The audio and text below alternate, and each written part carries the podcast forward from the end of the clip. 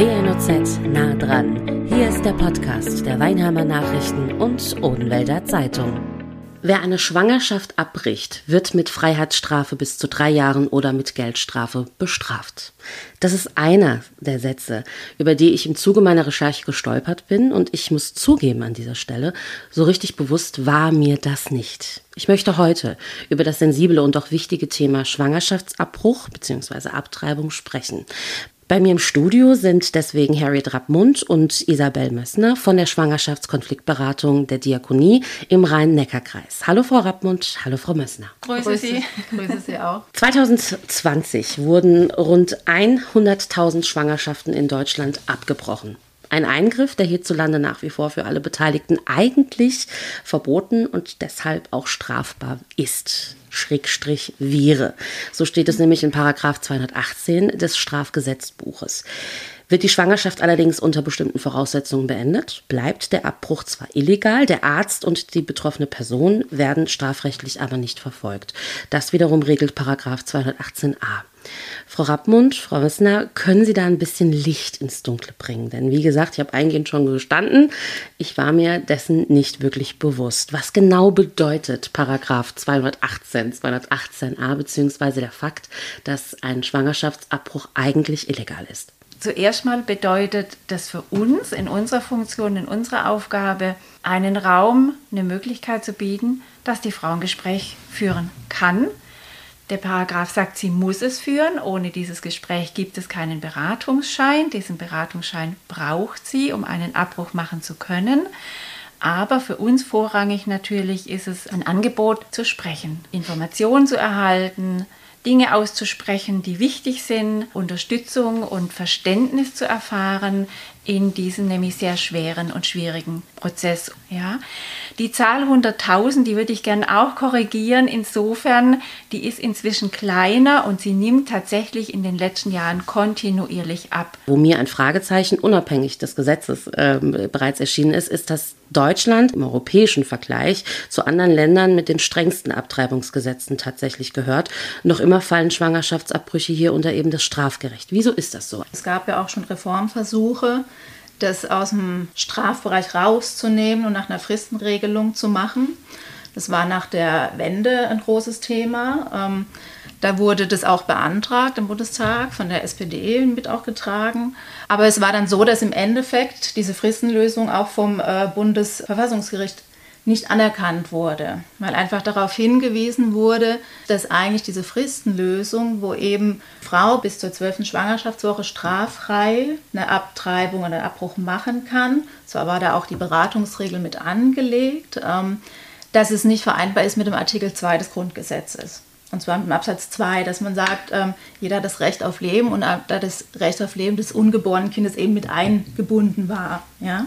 Wenn man das so ein bisschen verfolgt, ist es einfach klar auch ein politischer Kompromiss, der da gefunden wurde, dass das im Strafgesetz geblieben ist, ja? aber eben diese Straffreiheit impliziert wurde, dann auch das Schwangerschaftskonfliktgesetz ja mitgeschaffen wurde, wo ja auch nochmal die Beratung explizit nochmal anders formuliert ist wie bei 2019. Wenn wir schon bei den Paragraphen sind, weil ich möchte zur Beratung selbst natürlich gleich noch, ähm, auch noch drauf kommen, dann äh, gehen wir noch zum Paragraphen 219a des Strafgesetzbuches. Können Sie den ganz kurz erklären, beziehungsweise auch dessen Folgen, die ich sehr wichtig finde? Sie sprechen auf das Werbeverbot an. Äh, das ist wirklich ein harter Kampf, der da gefochten wird in den mhm. letzten ein, zwei Jahren wieder aktuell. Und es ist äh, keine positive Entscheidung, die da getroffen wird, dass man die Informationen, die die Frauen in diesen schwierigen Tagen und Wochen suchen und dringend brauchen, dass man die so hinter dem Berg hält, sage ich mal ganz platt und ganz einfach. Und es ist auch überhaupt nicht nachvollziehbar, dass es, wenn es offiziell eine Möglichkeit gibt und eine Regelung gibt, einen Abbruch in Deutschland zu machen, ähm, warum nicht ganz sachlich ein Hinweis auf einer Homepage, auf einem Flyer von, von Ärzten, die sich überhaupt noch bereit dazu erklären, diesen Weg mit den Frauen zu gehen, warum das äh, nicht möglich ist. Da fehlt uns tatsächlich jegliches Verständnis in der Beratung. Ja, also es ist äh, im Detail eben genau so, dass das dann als Werbung sozusagen gezählt wird, sobald, Sie haben es schon gesagt, auf einer Homepage von einem Arzt, einer Ärztin, einer Praxis, die das durchführen würden. Reine Informationsgabe. Sie wird als Werbung deklariert und ist deswegen eben rechtswidrig. Dass doch dieses Wort Werbung, was natürlich in jedem erstmal ein anderes Bild hervorruft. Also ja, natürlich immer gleich von Plakat und etwas wird angepriesen und das ist es einfach nicht. Ja. Und für mich ist es aber auch wieder klar eine politische Entscheidung, wo einfach auch äh, an diesem Paragraphen festgehalten wird und es natürlich dann auch versucht wird, mit diesen Sachen zu erklären und äh, zu erläutern, warum der bleiben muss, wie er ist. Mhm. Ja, beziehungsweise er wurde ja verändert, zumindest geringfügig, dass es benannt werden darf, wenn ein Arzt das macht, aber eben trotzdem noch verweisen muss auf Beratungsstellen, welche Methode angewandt wird. Es ist zum Beispiel weiterhin nicht erlaubt darüber zu schreiben auf der Homepage. Und Werbung impliziert ja auch, ich kann mich einladen lassen für einen kosmetischen, medizinischen Eingriff, den ich heute entscheiden kann, in drei Monaten, in, in einem Jahr bei dem Arzt einkaufen. Entspricht ja der Situation der Frau in den wenigen Wochen, wo sie eine Entscheidung treffen muss, überhaupt gar nicht.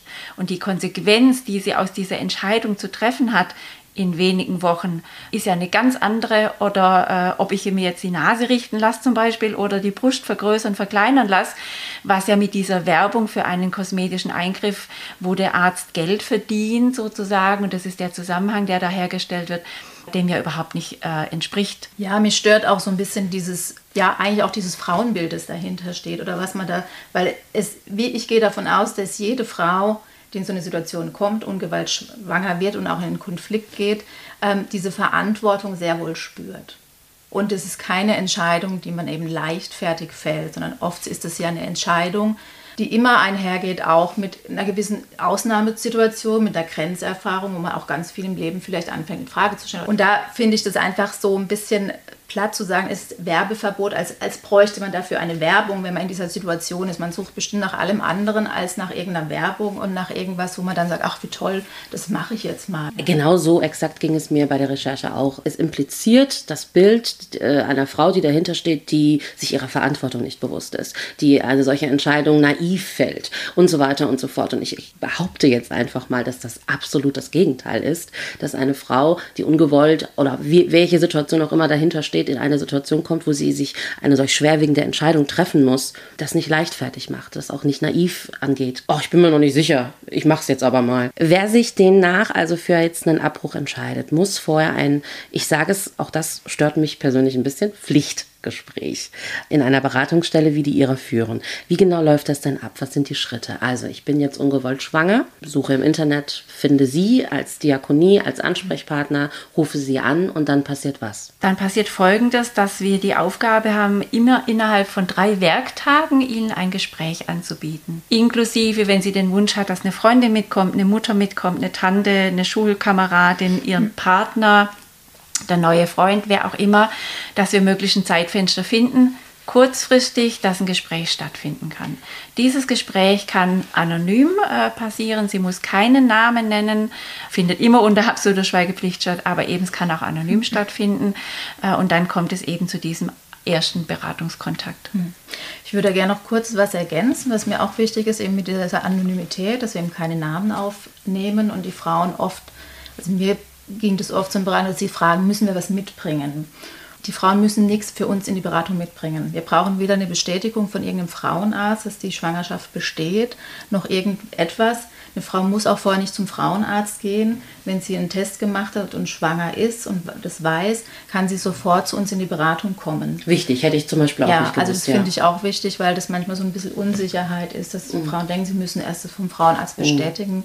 Lassen. Das ist nicht der Fall. Und auch aktuell, wir blicken ganz kurz in Richtung ähm, Corona-Pandemie, ist trotz dessen es möglich, dass ich eine beste Freundin, den Partner und so mitbringen kann? Oder sind da aktuelle Einschränkungen?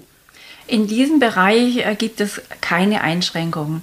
Wir versuchen natürlich alle zu schützen, wir versuchen hygienische Maßnahmen einzuhalten, aber äh, ganz besonders im Rahmen der Schwangerschaftskonfliktberatung gibt es keine Einschränkung. Dann bin ich bei Ihnen. Also der erste Schritt ist immer äh, überhaupt eine Atmosphäre, ein Ankommen zu ermöglichen und äh, ganz oft äh, fangen wir, beginnen wir das Gespräch auch damit äh, kurz zu erklären, dass wir sowohl in der Schwangerenberatung als auch in der Schwangerschaftskonfliktberatung arbeiten, dass beide Wege für uns denkbar und gangbar sind und dass wir nicht dafür zuständig sind, für die Frau eine Entscheidung zu treffen, sondern dass wir dafür zuständig sind, einen Raum zu schaffen, wo die Dinge angesprochen werden können, die die Frau sprechen möchte. Wir sind dafür da, Informationen ihr zu bieten, zu geben, damit sie eine Entscheidung treffen kann. Das ist mal ganz arg wichtig. Und wir betonen immer von Anfang an, dass es die Beratungsbescheinigung äh, für jede Frau hier gibt und dass wir die nicht zurückhalten oder dass wir die nicht versagen, weil das ja einer Entscheidung unsererseits gleichkommen würde.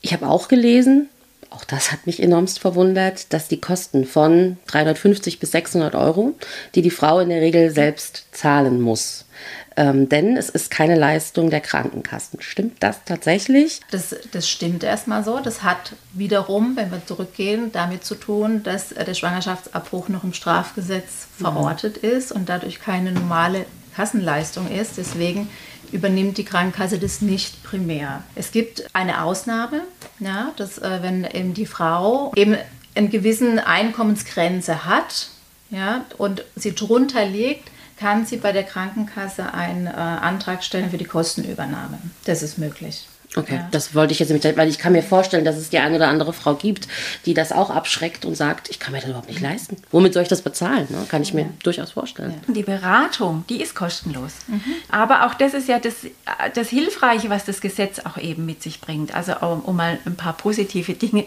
rauszuarbeiten. Da schützt das Gesetz zum Beispiel die Frau auch absolut davor, indem sie sagt, es zählt nur die Frau in dem Moment, was sie an Einkommen hat. Da spielt der Mann, der Partner, der kann Millionär sein, der spielt keine Rolle. Mhm. Das heißt, sie ist auch nicht zurückgeworfen auf das Einkommen eines Partners, ähm, um ihr die Freiheit eben zu lassen, äh, diese Entscheidung am Ende des Tages alleine treffen zu können. Manche Frauen befinden sich in einer sogenannten Not- oder Konfliktlage. Können Sie da vielleicht ein bisschen mehr was zu erzählen? Also welchen Hintergrund haben die Frauen, die zu Ihnen kommen? Also alle Frauen befinden sich in einer Konfliktlage. Ob das unbedingt eine Not ist, äh, mhm. das ist mal was anderes. Aber der Schwangerschaftskonflikt, der ist und bleibt ein Konflikt. Es ist nicht an unserer Stelle zu bewerten, ob der Konflikt groß oder klein ist. Und sei es allein der Konflikt zu zu sehen, zu entscheiden, da möchte etwas auf die Welt kommen, da möchte ein Kind geboren werden, das ist angelegt, das ist da, das entwickelt sich, da braucht man auch gar nicht überlegen, ähm, wie klein, wie groß ist das schon. Und der Konflikt eben, da ist schon Verantwortung, das heißt, das Leben der Frau spielt eine Rolle, eventuelle Kinder, die schon da sind, Lebensbedingungen, die spielen auch eine Rolle, das heißt immer der Blick auf das, was schon da ist und der Blick auf das, was kommen möchte. Ja, und da gilt es in dem Gespräch zu gucken, kann man einen Weg finden, eine Lösung finden, um das äh, miteinander zu vereinbaren? Oder wird es auch am Ende ein Konflikt bleiben, an dessen Ende dann eine Entscheidung steht, die nicht immer unbedingt heißt, dass was kommt und das was ist, kann man zusammenbringen. Passiert es öfter, dass Frauen zu Ihnen kommen mit dem Gedanken, ich schaffe das nicht, ich kann das nicht, ich muss die Schwangerschaft abbrechen und Sie haben innerhalb dieses Gespräches, der Beratung festgestellt, es wäre eigentlich machbar, weil die Angst, die sie hatte, keine Ahnung, lass es die finanzielle Angst sein oder die Stütze oder so, ähm, und sie in diesem, in dieser, im Zuge der Beratung festgestellt haben, und zwar die andere Seite in diesem Falle, es wäre machbar, dass diese Frau rausgegangen ist und gesagt hat, ja, ich behalte mein Kind? Vielleicht nicht so direkt. Also im Endeffekt ist es ja so, wenn wir die Beratung, wir sehen die Frauen, die, die Paare ja einmal. Manchmal ist es so, dass es vielleicht noch eine Folgeberatung gibt, aber wir sehen die Paare einmal in dieser Beratung, wo dann der Beratungsschein auch ausgestellt wird. Und klar gibt es Beratungen, die dann auch sehr intensiv werden, wo man auch wirklich gut in ein Gespräch einsteigen kann, wo man beleuchten kann, wie ist die Lebenssituation. Ich denke, da gehört auch nochmal der Aspekt, dass eigentlich dieser, diese Konfliktlage, Entscheidung, Abbruch oder nicht, wirklich eine gesamtgesellschaftliche Geschichte ist. Also man kann nicht sagen, es kommen jetzt Frauen, ja, die jetzt nur geringere Bildung haben oder es kommen nur Akademikerfrauen, sondern es ist wirklich, wir haben den ganzen bunten Strauß. Das gibt es auch, dass im Gespräch, dass auch eine Frau kommt. Ich hatte da auch noch gar nicht so lange ein Gespräch. Sie kam in diesen Konflikt und ging aber aus dem Gespräch, dass sie gesagt hat, sie denkt, sie braucht den Schein nicht, aber sie nimmt ihn mit. Also es ist ja auch, auch so, weil Sie das vorher angesprochen haben, es ist eine Pflichtberatung. Mhm. Was wir tatsächlich wahrnehmen, und das betrifft viele Schwangerschaftskonfliktberaterinnen, dass ganz viele Frauen mit dieser Haltung kommen und wir das auch spüren am Anfang, ich, ich muss ja hierher kommen, weil das mir vorgeschrieben wird. Und wenn ein Gespräch stattfinden kann, äh, tatsächlich, wo sich die Frau entspannen kann, wo die Frau merkt, da gibt es noch Informationen, da gibt es Stichpunkte, wo, es, wo sie angeregt wird, darüber nachzudenken, wo sie weiterdenken kann, wo sie noch Informationen erfährt, die sie vorher nicht hatte. Dann entsteht oft etwas, was von den Frauen am Ende des Gesprächs ausgedrückt wird, in das war gut, dass ich hier war. Was ganz wichtig ist, es geht nicht darum, ob wir feststellen, dass es gut ist, ähm, ob die Schwangerschaft fortgesetzt wird oder nicht, oder ob es doch möglich ist. Unsere Beratung ist ergebnisoffen. Und das spielt für uns eine ganz große Rolle. Nun gibt es Menschen, die komplett dagegen sind. Sagen wir es, wie es ist. Mehrere Beratungsstellen, natürlich auch Arztpraxen, haben seit Jahren mit Belästigungen zu kämpfen von sogenannten Abtreibungsgegnern. Wie ergeht es Ihnen? Wie ist es Ihnen in der Vergangenheit ergangen? Haben Sie ähnliche Erfahrungen machen müssen, dass ebenfalls Abtreibungsgegner, also ich stelle mir vor, man kennt es aus den Medien, äh, im Fernsehen beispielsweise, dass Demonstrationen vor den Türen von Beratungsstellen geführt werden, Drohbriefe geschickt werden. Welche Erfahrung ist äh, da Ihre? Ja, da haben wir tatsächlich Erfahrung, äh, zum Glück hier im rhein Neckarkreis nicht ganz so massiv wie in anderen äh, Landkreisen oder anderen Städten, aber ähm, Flyer mit zerstückelten Föten äh, unter dem Scheibenwischer vorzufinden, wenn man dann nach der Arbeit zu seinem Auto läuft oder im Schaukasten der Beratungsstelle, ist durchaus auch schon vorgekommen. Deutlicher merkt man es tatsächlich eher, wenn wir irgendwo sagen oder wenn ich sage, ich mache Schwangerschaftskonfliktberatung. Eine nonverbale Reaktion A Sie sind also auch beteiligt an dem Weg, den Mord zu begehen, äh, das Kind umzubringen. A, Sie spielen da auch eine Rolle. Äh, A, Sie stellen den Schein aus. Wenn Sie das nicht machen würden, dann könnte die Frau das ja gar nicht tun. Ja, äh, da wünsche ich mir ganz oft, dass die, die Menschen, die da so vehementer vorgehen, ähm, sich wirklich auch Gedanken darüber machen, in welchen Situationen sind Frauen, dass oft finanzielle Hilfen verweigert werden, dass Gesetze äh, dagegen arbeiten, zu sehen, was das eigentlich auch heißt, zu sagen, ja, ich habe den Mut, ich bekomme ein Kind, ich äh, gehe den Weg mit dem Kind die nächsten 20 Jahre und ich stehe dazu und ich trage das und ich bin verantwortlich. Da sind oft andere Gesetze, die das sehr schwer machen. Wenn man allein nur das Leben von Alleinerziehenden sieht, äh, ob das jetzt der Vater ist oder die Mutter, spielt für mich gar keine Rolle. Der Elternteil, der sich entscheidet, äh, den Weg mit dem Kind zu gehen, äh, da braucht es Unterstützung, da braucht es sichere Verdienstmöglichkeiten, da braucht es gute Arbeitsverträge, da braucht es Arbeitgeber, die bereit sind, einer Elternzeit zuzustimmen, da braucht es gute Kinderbetreuung nachher, um diesen Weg äh, gut gehen zu können. Und erlebe ich oft, dass es im Protest endet, im Ich bin dagegen, aber wenig geschaut wird, was bedarf es denn eigentlich an Unterstützung und wo wird die eben versagt oder wo ist der Weg eben sehr, sehr schwierig. Ja? Nur zu sagen, ich bin gegen Schwangerschaftsabbrüche, damit ist gar niemand geholfen. Ja? Weder einem werdenden Vater noch einer werdenden Mutter. Also das, da würde ich auch gerne mal noch mal einen kurzen Blick drauf wenden, dass ja beide Geschlechter auch betroffen sind. Einige werden bedroht, andere lehnen den Eingriff aus ethischen oder religiösen Gründen per se ab worauf ich hinaus will, ist, immer weniger Ärzte, Ärztinnen nehmen Schwangerschaftsabbrüche vor. Die Folge ist, dass Frauen länger zum Beispiel zu einer Praxis oder zu einer Klinik fahren müssen. Wie ist der aktuelle Stand da? Ja, wir stehen hier im engen Austausch äh, mit den Ärzten, die bereit sind, diesen Weg mit den Frauen mitzugehen. Der Rhein-Neckar-Kreis hat noch, ob man da jetzt von gut oder sehr gut oder halb schlechte Versorgung, der Rhein-Neckar-Kreis hat eine Versorgung. Mhm. Da ist es eben äh, in unserer Beratung auch die Aufgabe, wir geben immer eine Liste von Ärzten auf. Äh, wir verweisen nicht auf einen einzelnen Arzt, sondern die Frau braucht eine Möglichkeit für sich zu überlegen, wo kann ich gut hinkommen, ähm, wo ist es mir möglich, wo kenne ich mich vielleicht auch aus, wo kann mich auch jemand abholen nach dem Eingriff, das ist nämlich auch wichtig.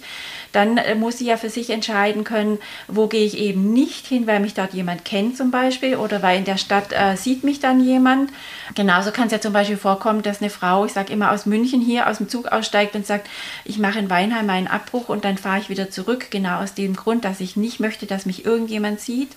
Ja, also die Versorgung an Ärzten, weil Sie das konkret angesprochen haben, die ist gegeben hier im Rhein-Neckar-Kreis. Wir wissen, dass die Ärzte, die bei uns auf der Liste stehen, alle in den nächsten zehn Jahren auf jeden Fall in Rente gehen, wenn nicht sogar in einem viel kürzeren Zeitraum.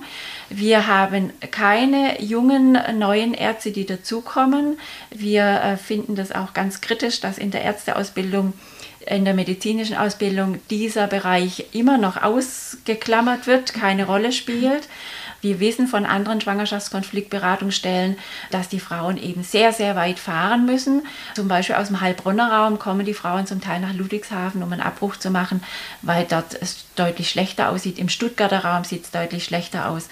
Und es ist ja auch so, Sie müssen tatsächlich dieses Pflichtgespräch bei uns in der Beratungsstelle machen und dann braucht es unter Umständen ein, zwei Termine beim Arzt, je nachdem, ob das jetzt eben mit äh, dem Medikament oder eben mit einer medizinischen anderen äh, Methode gemacht wird. Und dann müssen Sie ja nochmal einen Nachsorgetermin in Anspruch nehmen, um wirklich zu, abzuklären, zu gucken, dass der Abbruch gut gelaufen ist, dass da ähm, alles in Ordnung ist. Das heißt, es ist ganz schön aufwendig und da versuchen wir, indem wir auch in guten Kontakt sind mit den Ärzten, die Abbrüche machen, für die Frauen eine gute Versorgungsleistung anbieten zu können oder ihnen da die Wege leicht zu machen, damit diese Organisation für sie nicht auch noch erschwerend dazukommt. Eine Frau, die bereits ein Kind, zwei Kind, drei Kinder, wie auch immer. Also sie hat bereits Kinder.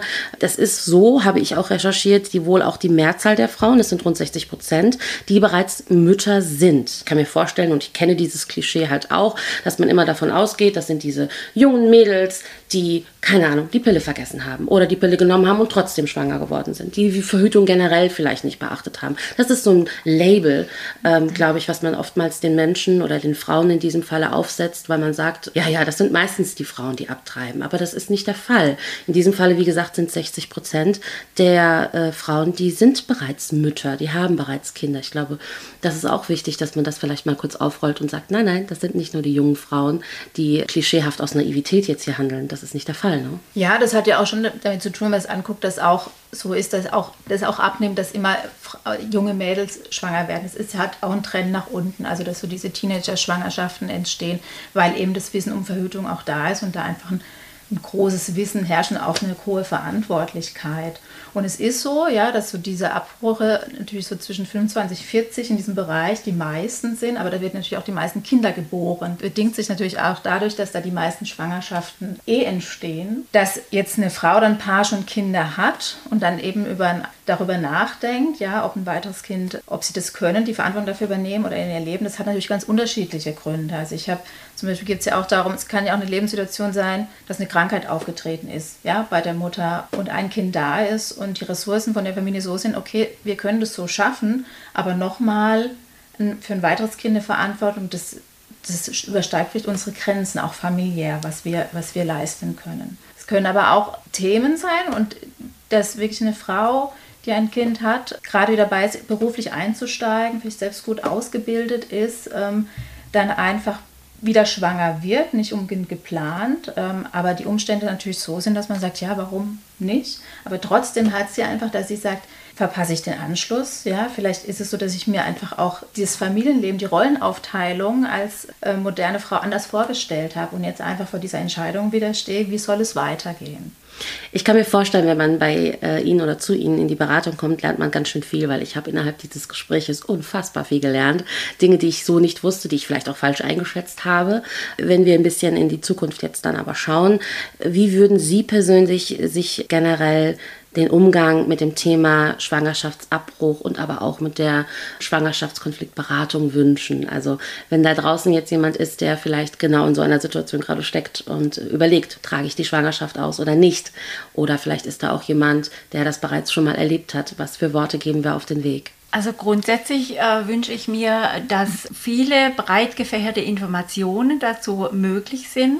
Das heißt, dass Mann oder Frau, junges Mädchen, junger Mann äh, hoffentlich weiß, dass es Beratungsstellen gibt, wo man einfach hingehen kann, kostenlos, unter Schweigepflicht äh, sprechen kann über das, was einen dann in dem Moment beschäftigt. Das wünsche ich mir sehr ähm, dann wünsche ich mir natürlich, dass eine allgemeine Akzeptanz, Offenheit, Wertschätzung äh, in, in der Gesellschaft vorhanden ist, dass dieses Thema vorkommt. Und zwar ab Beginn der Geschlechtsreife äh, bis zum Ende der Menopause oder eben auch bei den Männern sehr lang, ähm, dass uns das in einer langen, langen Lebensphase begleitet, dass sich eine Schwangerschaft einstellen kann.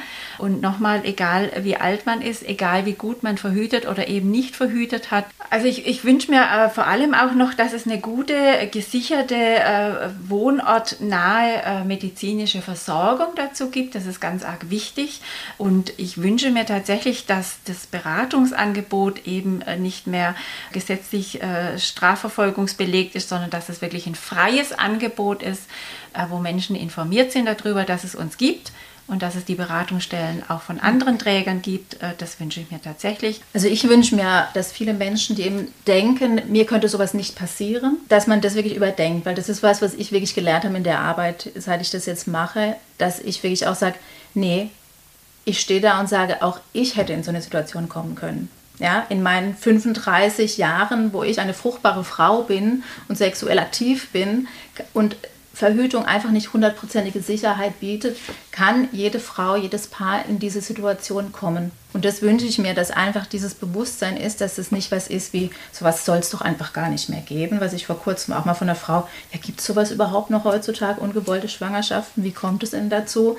Dass das einfach nicht so ist. Es gehört zum Leben dazu. Sexualität ist nicht hundertprozentig kontrollierbar. Verhütung ist auch nicht hundertprozentig sicher. Es gibt immer eine Versagensrate. Das heißt, auch wenn ich sicher verhüte, kann ich in der Situation sein, dass ich ungewollt schwanger bin und dann eine Entscheidung treffen muss. Dann wünsche ich mir natürlich auch, dass wir dahin kommen, dass der Schwangerschaftsabbruch aus dem Strafgesetz rauskommt und wir einfach zu einer anderen Lösung finden um eben eine großmögliche Versorgung mit Informationen und die Frauen wirklich auch diesen Weg finden, in Beratung stellen und auch sagen können, die Beratung ist unterstützend, ich muss sie aber nicht tun, sondern ich kann sie mir frei wählen. Und dass ich das so rumspricht, dass aber diese Arbeit so wertvoll ist, dass ich sie mir eigentlich nicht entgehen lassen will, ja, in so, einem, in so einer schwierigen Situation, sondern dass ich hingehe und da dann auch Unterstützung erfahre, die ich vielleicht alleine mit dem Internet nicht bekommen würde, ja, wenn ich mhm. das nur zu Hause recherchieren würde.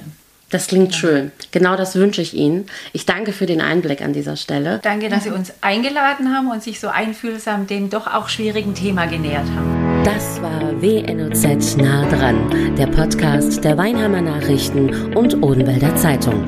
Zu hören auf allen gängigen Streaming-Portalen und auf wnoz.de slash podcast.